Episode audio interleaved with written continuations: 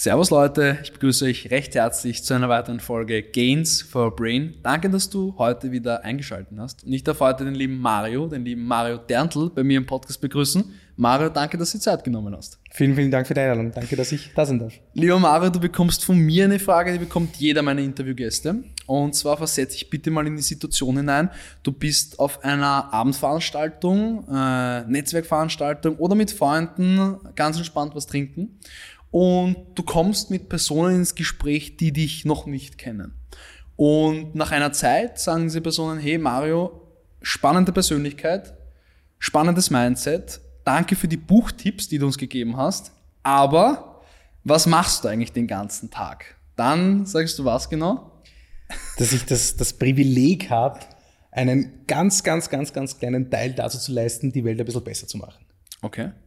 War das schon immer so im Kindergarten, dass dieser Drang war, der kleine Mario, ähm, er will was verändern, er will, er will die Welt zu einem besseren machen, er will fundamental ansetzen, etwas wirklich Großes bewegen? Oder hat sich dieser Drang bei dir, was Großes zu bewegen, eher erst über die Zeit hinweg entwickelt? Das ist eine super spannende Frage. Ähm, muss ich jetzt fast ein bisschen nachdenken und ein bisschen zurückgehen. Ja.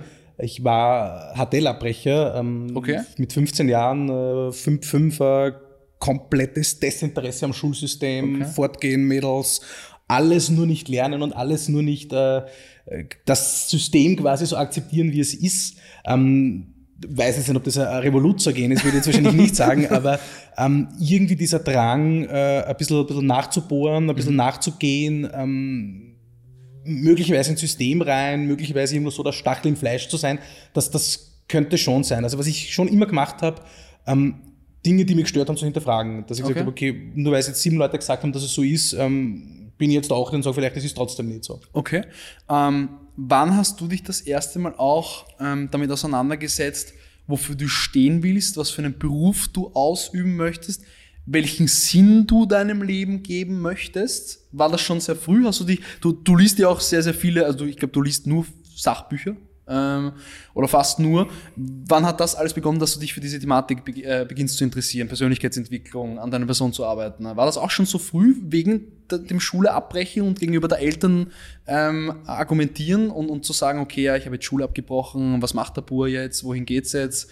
Ähm, war das so bei dir oder anders? Lustig, ich habe gerade über die Weihnachtszeit jetzt mit meiner Mutter Diskussion gesagt. Sie hat mir erklärt, ähm, sie hat sich mal Sorgen gemacht. Ähm, ich weiß jetzt nicht mehr genau, wie alt ich, ich da war, aber ähm, weil ich mir so viel äh, Bücher besorgt habe über über die, den Zweiten Weltkrieg, die, die Kriegszeit und dass ich mir wieso interessiert sich der, der, der, der Sonnemann quasi so für den Krieg? Ja. Und das war einfach, damals habe ich mich immer schon und auch heute noch sehr für Zeitgeschichte interessiert und, ja. und speziell natürlich äh, ähm, auch für die doch nicht so lange entfernte äh, Zeit, äh, das sind 33, 45, also mhm. irgendwie so, äh, die doch sehr schlimme und, und auch, glaube ich, weltwirtschaftlich sehr prägende ja, Phase. Ja. Ähm, also das heißt, irgendwo das Interesse für so Dinge war, war schon auch da. Mhm. Ähm, in die Persönlichkeitsentwicklung, das ist schon ein Thema auch, das mich schon einige Jahre interessiert.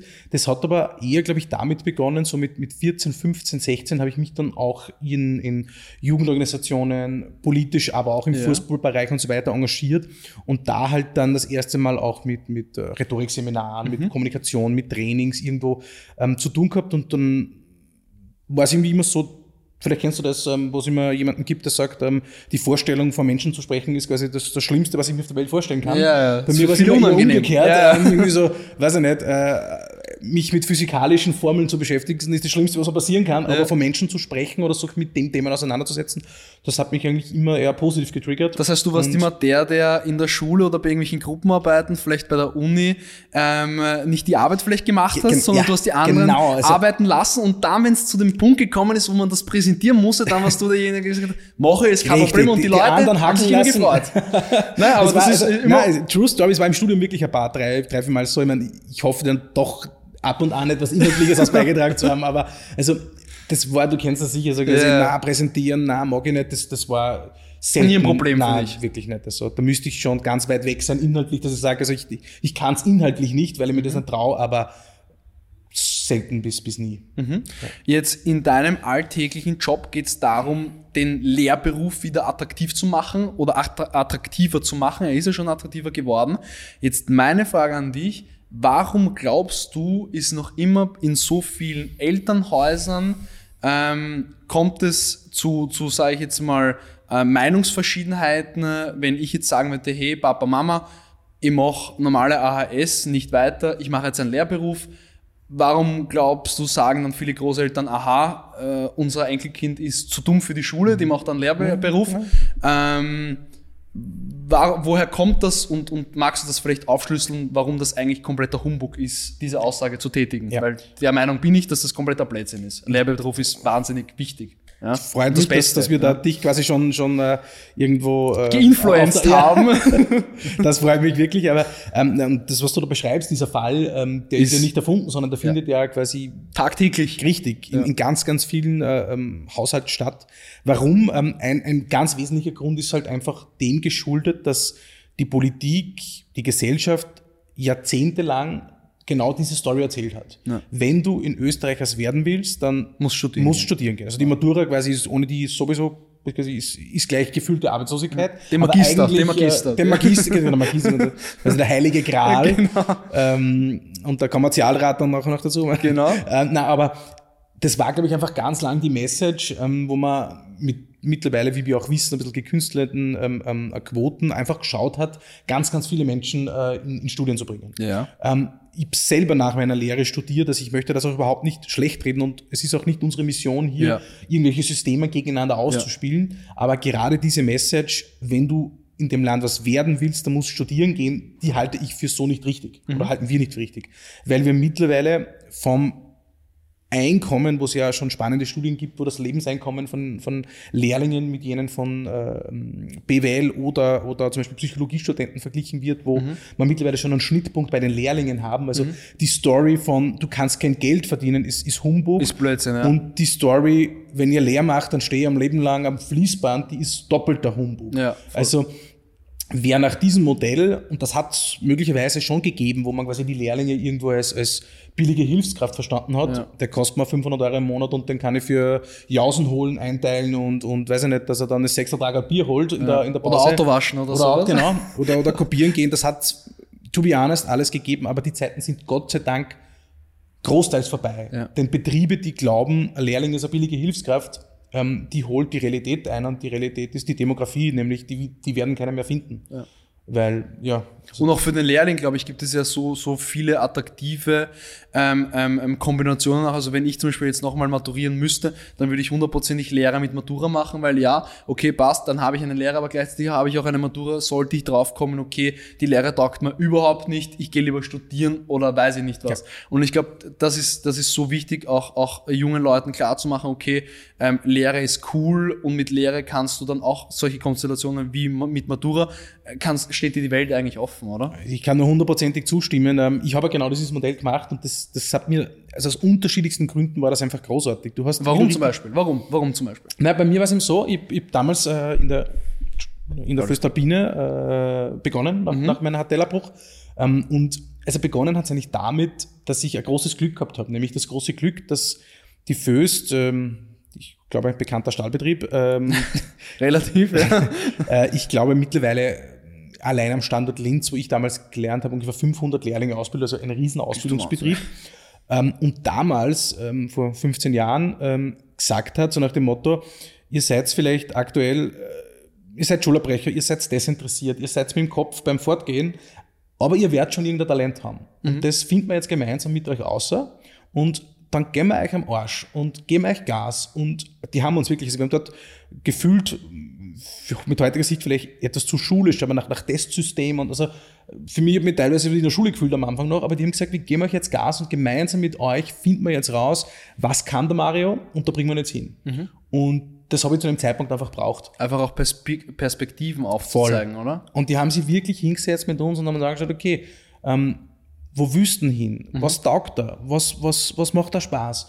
Und so haben wir uns dann Step für Step weitergearbeitet und dann noch im zweiten Lehrjahr war das genau, ähm, ist dann das Modell Lehre mit Matura zunehmend aufgekommen und die haben gesagt, okay, wir wollen euch da ein bisschen supporten. Ihr dürft Wer will das machen? Oder, Genau, oder, genau. Also ja. es gibt einen, einen Teil auch in der Arbeitszeit und wer, wer mag. Und dann haben wir gedacht, naja, Schlimmer kann es nicht werden. Ich glaube, dass ich ein ganzer Trottel bin. Ich bin einfach damals faul gewesen und desinteressiert, aber das war natürlich dann auch eine quasi Berufsmatura. Also ja. ich habe die Dinge, was ich, Physik, Chemie, das war beispielsweise überhaupt nicht meine Welt, das habe ich damals halt nicht mehr machen müssen. Mhm. Das heißt, ähm, du, es war ein bisschen fokussierter und mit dem Support vom Betrieb quasi selbst dann die Pubertätzeit gut überstanden. Ja. Und ähm, ich bin heute wahnsinnig dankbar, denn erstens habe ich, wie du gesagt hast, du, du profitierst ja dann davon, weil du hast die Möglichkeit, ich kann studieren gehen. Ja. Das habe ich dann gemacht und habe vor allem dort einen riesen Vorteil gehabt.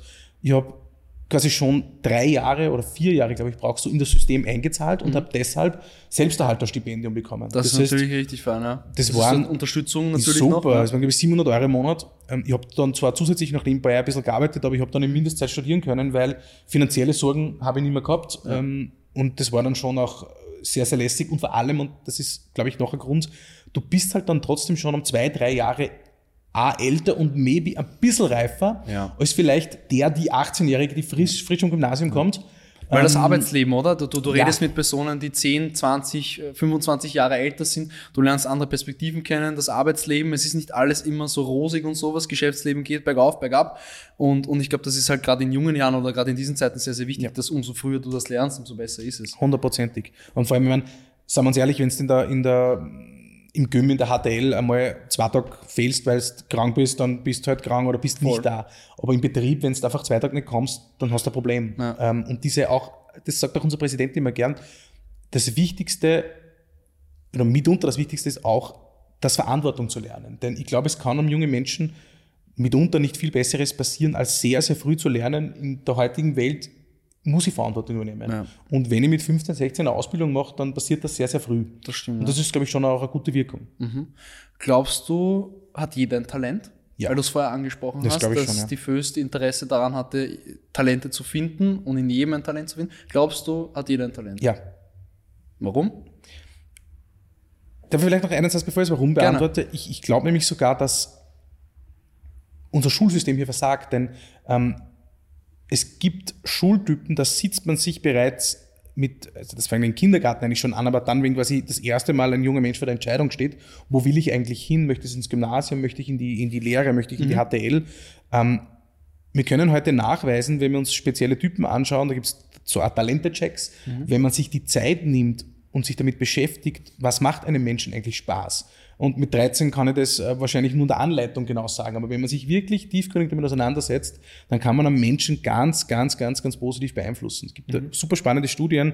Ähm, zum Beispiel, wenn man sich mit Abraham Maslow beschäftigt, Maslow'sche mhm. Bedürfnispyramide ja, ist die sicher ein Begriff, ähm, gibt super spannende Studien aus den USA, wo allein die Tatsache, dass man 14-Jährige dazu gebracht hat, dass sie sich damit auseinandersetzen und sich selber einen Brief schreiben, wo möchte ich eigentlich mit, mit 18 sein hat in einer Langzeitstudie, ich glaube, zu, zu 30 Prozent besseren ähm, ähm, Langzeitergebnissen in der Lebensentwicklung geführt, sei das beruflich oder privat, okay. weil man zu einem Zeitpunkt, wo du eigentlich gedanklich noch ganz so anders bist, hat man sich Zeit genommen, hat sich mit den Menschen, und die Menschen haben sich mehr auseinandersetzen müssen. Ja. Wo will ich hin? Ich meine, frage einen 13-Jährigen mal, wo siehst du dich mit 20? Das, Alter, in Ruhe. Das wissen manche, das wissen manche 50, 60-Jährigen gar nicht. Ganz oder? richtig, also das ganz richtig. So, das ist vor allem auch, glaube ich, so ein flexibler Begriff, gerade in der heutigen Zeit. Sachen sind fünf Jahre attraktiv und ja. dann ja. in dieser schnelllebigen Welt. Absolut richtig. Und, und ähm, ich glaube, ganz wichtig ist es, ähm, sich, sich zeitnah und damit ähm, sind wir auch inhaltlich schon bei unserem wichtigen Punkt, nämlich ähm, man kann die Lehrpläne challenge, man kann vieles tun, aber bei einem bin ich mir wirklich sicher, nämlich dass wir das Thema Berufsorientierung aktuell hinten anstellen. Ähm, das ist so wichtig in der Entwicklung von jungen Menschen.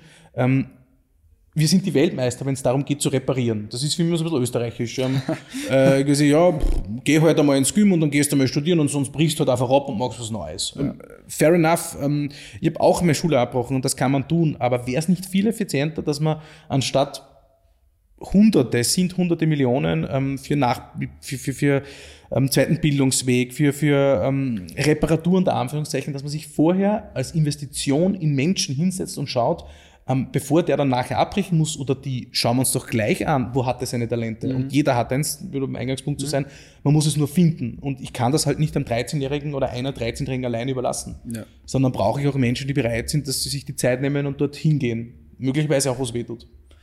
Und was macht es jetzt genau bei Zukunft Lehrer Österreich? Sowohl aus Perspektive jetzt von einem Person, äh, die sich für einen Lehrberuf interessiert, als auch für einen Betrieb, die eine, den Lehrberuf anbietet zum Ausüben für einen Lehrling?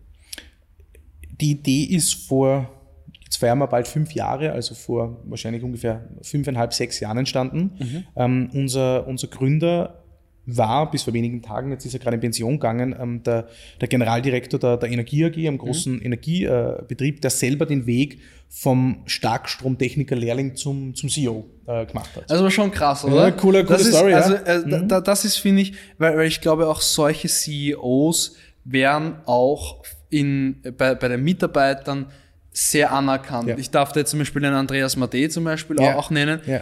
Der ist, weiß ich nicht, in wie vielte Generation Eisenbahner der wird äh, im Vorstand äh, von allen, und das sage ich jetzt ganz transparent, von allen Vorständen am ersten und auf jeden Fall von den ganzen Mitarbeitern, auch von den Mitarbeitern, die auf den Gleisen arbeiten, sehr anerkannt und, und toleriert, weil er sich auskennt. Ja. Weil er weiß, wie das ist, Schienen bei minus 15 Grad oder bei 10, minus 10 Grad draußen zu biegen und, und auf die Gleise zu legen. Ja. Und ich glaube, das ist sehr, sehr wichtig. Und da, wo sind wir da wieder? Da bist du authentisch, oder? Wenn du, wenn ja. du das bist. Ja. Und das war auch beim, beim Werner Steinecker die Story, weil wenn wir uns wohin gestellt haben und über Lehrlingsausbildung gescheit geredet haben, dann haben die Leute halt doch gesagt, okay, gut, der hat das selber gemacht. Also ja. dem der ist den ganzen Prozess genau. von ganz unten, sag ich, ganz unten. Ja, na ist so. Und, bis, und, bis in Vorstand, so bist du einfach glaubwürdig. Und beim Werner ist im, im Spannenden, der hat dann, glaube ich, noch zwei Doktorate gemacht, aber hat halt auch immer öffentlich gesagt, die Ausbildung, von der er am meisten profitiert hat, war die Lehre weil sie eben ihm mit 15, 16 Jahren, ich glaube, er war damals 15, wahnsinnig schnell erwachsen hat mhm. werden lassen, weil du eben genau diesen Verantwortungs-, diesen Reifeprozess übernehmen musst. Mhm. Und ich glaube, er hat gesagt, das war im Rahmen von einem, von einem Lehrlingspreis ähm, in, in einer Runde von, von Wirtschaftstreibenden, ist dann die Diskussion entstanden. Jetzt reden wir eigentlich seit 20, 30, 40 Jahren von, von Imageaufwertung der Lehre. Und wenn man sich die nackten Zahlen anschaut, ähm, wir haben 1980 200.000 Lehrlinge gehabt in Österreich und haben gut, jetzt haben wir gerade wieder eine schöne Steigerung, Gott sei Dank, aber haben 2019 99.000 gehabt. Das heißt, das ist eine Reduktion um, um 50 Prozent, mhm. ähm, was eine riesen Challenge ist. Ähm, also das heißt eigentlich einen sinkenden Trend und dann hat man gesagt, aus, wir überlassen quasi das jetzt nicht mehr den, den Etablierten, ohne da jetzt irgendjemanden nahe treten zu wollen, sondern wir, wir wollen etwas Eigenes probieren. Ja. Und zwar kein Unternehmen gründen, nichts gewinnorientiertes, sondern wir wollen eine gemeinnützige Initiative starten, mhm. politisch unabhängig, keinen Geldgeber aus irgendeiner politischen Seite, das kannst alles vergessen, da bist du mhm. immer Schlagseite, das ist uninteressant. Gemeinnützig und branchenübergreifend. Das heißt, das soll für The Voice Agency, die sagen, ich habe einen Lehrling, genauso spannend sein wie für den Bäcker nebenan oder die Föstalpine, die Rewe oder den Spar. Mhm. Das war so die Idee. Und das ist dann ein bisschen volatil weggelaufen. Da, ich glaube, am Beginn war eine relativ große Gruppe von Betrieben da, die gesagt haben, wir finden das cool. Dann war es, glaube ich, auch ein bisschen ein Selbstfindungsprozess. Ähm, und mittlerweile ähm, sind ja alle Großen dabei, aber auch. Genau. Äh, das freut uns wirklich sehr, dass wir die ganz, ganz großen eben Sparrebe, Fürstalpine, Hofer, you name it, bis zum, zum, zum kleinen, kleinen, kleinen Bäcker, ja, ja genau, zum kleinen genau. Ausbildungsbetrieb. Aber der ist nicht, nicht weniger wichtig wie der große. Ich meine, 50 Prozent aller Lehrlinge werden im, im Gewerbe und im Handwerk, also in den ja. kleinen Betrieben ja. ausgebildet. Also das ist essentiell für uns. Ähm, und die vernetzen wir quasi. Und das heißt, wir haben so, dass das Metaziel, das große Ziel soll sein, nachhaltig das Image, das Ansehen der Lehrlingsausbildung in Österreich und darüber hinaus aufzuwerten. Mhm. Ähm, und was tun wir dann, auf, auf deine Frage nochmal zurückzukommen, wir, wir quasi versuchen einerseits eine Art Lobbyingarbeit zu betreiben für mhm. die Lehre. Das heißt, von, von Imagekampagnen bis hin zu Themen wie den Lehrlingsbonus. Das war so eine mhm. Geschichte, die hat es in Covid gegeben quasi für Betriebe, die trotz der, der Covid-Challenge weiterhin ausbilden, hat es dann eine finanzielle Stütze gegeben. Und die Werkstätten offen gehalten haben, weil das war eine große Problematik während Covid, habe ich über dich absolut, mitbekommen. Absolut, absolut. Das war wirklich das ja wirklich sehr, sehr herausfordernd war, oder? Weil Voll. Vor allem bei Lehrlingen hattest du das doppelte Problem. Du hast ja quasi einen Ausbildungsvertrag und in dem steht drinnen, Ausbildungsort bei deinem Lehrling ist hier im Büro. Und auf einmal ist Covid passiert. Also dann hast du nicht einfach sagen können, ähm, okay, ja, bleib jetzt daheim. Ja, genau, das war rechtlich ja zu Beginn gar nicht möglich. Also da hat es wirkliche Challenges gegeben, bis hin eben zur finanziellen Unterstützung. Und da versuchen wir eben, ähm, ich traue mir auch zu sagen, ohne großen Verwaltungsrattenschwanz da dran hängt, sondern sehr effizient hier unsere Ausbildungsbetriebe zu unterstützen. Mhm. Das ist eine Schiene. Die zweite sind quasi Ausbilderinnen und Ausbilder aus ganz Österreich, Ähm, da haben wir unterschiedlichste Formate von, von digitalen Webinaren, Rechtsfragen für Lehrlingsausbildner, digitales Recruiting, you name it, bis hin zu sehr viel präsenter Vernetzung. Mhm. Und da sind wir wieder beim Thema. Ähm, du warst selber schon mit dabei. Ähm, wir bekommen das immer wieder als cooles Feedback. Gerade dieser Austausch, äh, der technische Betrieb, der Biller und der Voice Agency und äh, der Bäcker und sitzen, der Zimmerer. Sitzen, sitzen zu zwölf in einem Raum. Genau. Ja, und quatschen über Lehre. Und ja. jeder kann von jedem lernen, weil nur weil ich nur zwei Lehrlinge ausbilde, heißt es überhaupt nicht, dass ich nicht ähm, erstens extrem coole Ideen habe, an, an, an modernen, lässigen Ansatz habe. Also genau dieser Austausch ist uns extrem wichtig. Mhm. Jetzt hast du es vorher gesagt, Ziele, das geht auch einher mit, mit Erfolg. Wie würdest du für dich persönlich Erfolg definieren? Das ist eine gute Frage. Ähm,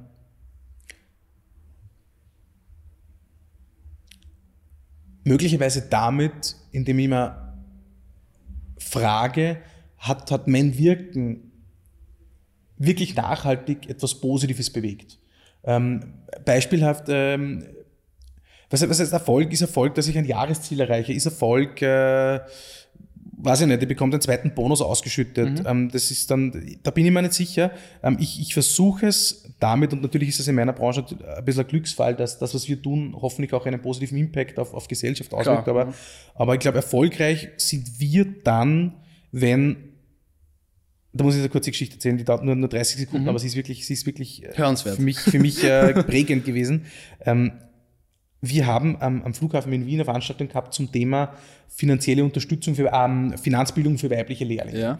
Ähm, speziell Frauen haben wir da leider sehr oft Defizite, dann speziell Lehrlinge ebenfalls. Und ja. dann haben wir gesagt, wir wollen für weibliche Lehrlinge zum Thema Finanzbildung was machen. Mhm. Und am Schluss der Veranstaltung haben wir quasi noch in die Runde gefragt, ähm, hat noch jemand ein Feedback, wollte uns noch was mitgeben.